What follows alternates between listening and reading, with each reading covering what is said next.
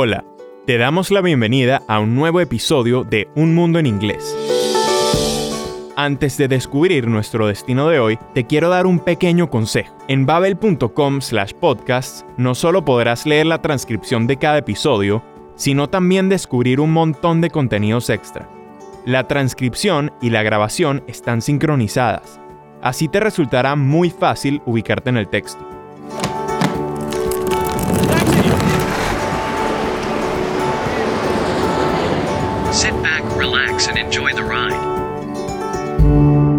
Me llamo Rodrigo y en este podcast te invito a que des una vuelta por el mundo virtual conmigo. En cada episodio escucharemos una historia real y divertida del mundo angloparlante que por supuesto será contada en inglés. Pero no te preocupes, si se te escapa algo, veremos el significado de las palabras y las expresiones nuevas y repasaremos brevemente algún tema de gramática. Hoy nos vamos a Bath, que literalmente significa baño, pero aquí nos referimos a una ciudad inglesa que debe su nombre a sus fuentes naturales de agua caliente y sus termas romanas.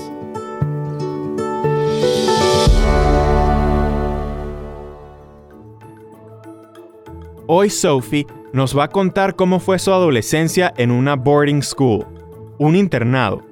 En Inglaterra es bastante frecuente mandar a niños, incluso muy pequeños, a un internado. ¿Y de casualidad sabes por qué? Bueno, pues, en Inglaterra los internados suelen considerarse establecimientos escolares de gran calidad y de mucho prestigio. From age 12 to 18, I went to boarding school near Bath, England. People often ask me, so was it just like going to Hogwarts with Harry Potter? In some ways, yes. We had different houses and a competition for the House Cup every year. We lived in dormitories with other students from the same house. I guess our Latin teacher was a bit like Professor Snape. Now, come on, ladies, come on. We don't take all day. He was the meanest. Not a pleasure cruise, you know. But mostly it wasn't like Hogwarts at all. We didn't learn magic. There were no adventures to save the world. We had to go to church a lot. And the most important thing, we did not live in a castle. Bueno, aunque es cierto que faltan las varitas mágicas y el castillo, la vida en el internado de Sophie sí parecía tener un aire como el de las novelas de Harry Potter, ¿cierto? Los estudiantes vivían repartidos en diferentes casas, en las que compartían cocina y baño, y había dormitorios comunes, dormitories. Pero además, las diferentes casas se enfrentaban en varias competencias para intentar llevarse al final del curso la House Cup, la Copa de las Casas. En el internado de Sophie, el profesor más malvado era el de latín. He was the meanest. The meanest es el superlativo del adjetivo mean, He was the meanest. Era el más malvado de todos. Además del superlativo, también existe el comparativo, como en The Latin teacher was meaner than the Spanish teacher. El profe de latín era más malvado que el profe de español. Para formar el comparativo, se añade la terminación er al adjetivo o palabra que usamos para describir cómo es algo o alguien y para el superlativo ponemos la terminación est al final.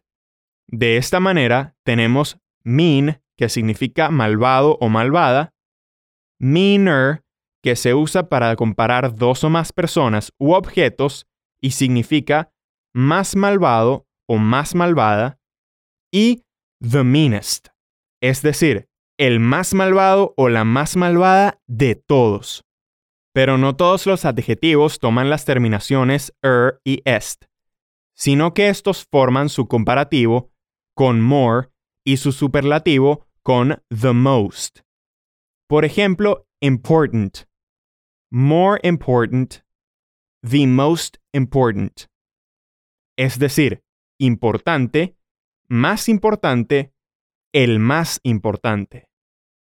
Esta regla suele aplicarse para adjetivos largos con tres sílabas o más. Ahora escucha con atención porque Sophie va a utilizar varios comparativos y superlativos en el resto de su relato. Keep together. I think you're over here, madam. My school had many rules, and there were many punishments for breaking the rules. For example, we had homework time every evening from 7 o'clock to 9 o'clock. If you were late, you got something called a changing chit for the next week. With a changing chit, you ran back to your house during your break and put your sports clothes on. Then you ran back to the school to check in. Finally, you ran to your house again and put your uniform back on. With a changing chit, your break time just disappeared. A stronger punishment was called 2 and 10, which students got for doing something more serious, like smoking cigarettes or leaving the school at night. The 2 means 2 hours of chores, like washing all the school buses or cleaning the toilets in the dormitories. And the 10 meant you had to pay a £10 fine. If you did something worse, you could get a 4 and 20, so 4 hours work and a £20 fine. Breaking the rules was dangerous. Vaya, rules, punishments, normas, castigos. No bromeaban en el internado de Sophie. Los castigos eran muy duros. Sobre todo el changing shit. Durante la pausa, los castigados tenían que correr hasta su cuarto para ponerse su ropa de deporte, volver al aula y luego otra vez al dormitorio para ponerse de nuevo el uniforme y regresar corriendo a clase. Simplemente por haber llegado tarde. La verdad es que tanta disciplina y severidad me hacen pensar que Sophie estaba en el ejército y no en una institución educativa. Pero había castigos peores. Por ejemplo, el 4 and 20. Cuatro horas de household chores, tareas domésticas, y 20 pounds fine, es decir, 20 libras esterlinas de multa. ¿Y cuándo castigaban a los escolares con un 4 and 20? If you did something worse, si hacías algo peor que llegar tarde, como por ejemplo, fumar tabaco o salir por la noche. ¿Y lo has notado? Algunos adjetivos forman su comparativo y superlativo de manera irregular. Este es el caso del adjetivo bad. En comparativo es worse y el superlativo es the worst, es decir, malo, peor, el, la peor. Por cierto, ¿crees que Sophie recibió alguna vez uno de estos castigos? You probably think we never did anything bad because of all the punishments, but that's not 100% true. In my last year, my three closest friends, uh, Cordelia, Francesca, Henrietta, and I decided to sneak out. We wanted to go to the pub. Now, we were only 17 and could not legally drink alcohol, but we knew the best place a pub called the Wheat Sheaf. It was very popular with students, and we knew that they would serve us drinks. After everyone went to sleep, we climbed out of a window in the laundry room, quieter than mice. We walked to the nearby road, we waited for a car, and then hitchhiked into town. Estaba claro. Por muy estrictos que sean, las normas y los castigos no suelen impresionar a los adolescentes. Así que Sophie y sus amigas sneaked out, salieron a escondidas. Por supuesto, tuvieron mucho cuidado y fueron quieter than mice, más silenciosas que ratones. Pero ¿cómo hicieron para llegar a la ciudad? They hitchhiked, hicieron autostop. ¿Y a dónde fueron al llegar? Evidentemente a un pub, un bar. We arrived at the pub and met another classmate, Rob.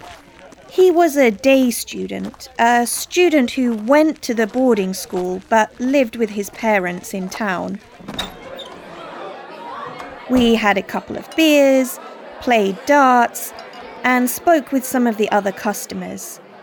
We enjoyed the feeling of being free and bad.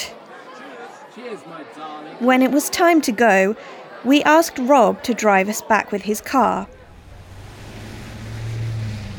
Rob brought us back, but the hardest part was to sneak back in. We knew the Latin teacher was on patrol that evening. He gave the worst punishments.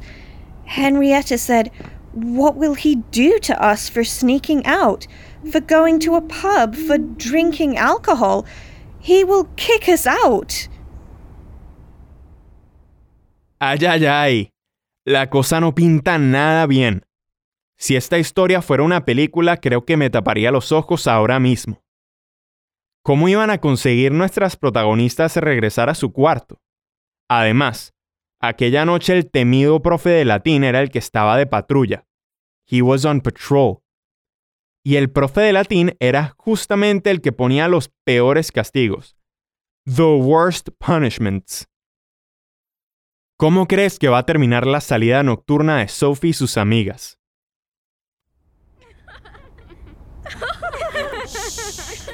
We had to be so quiet. The quietest.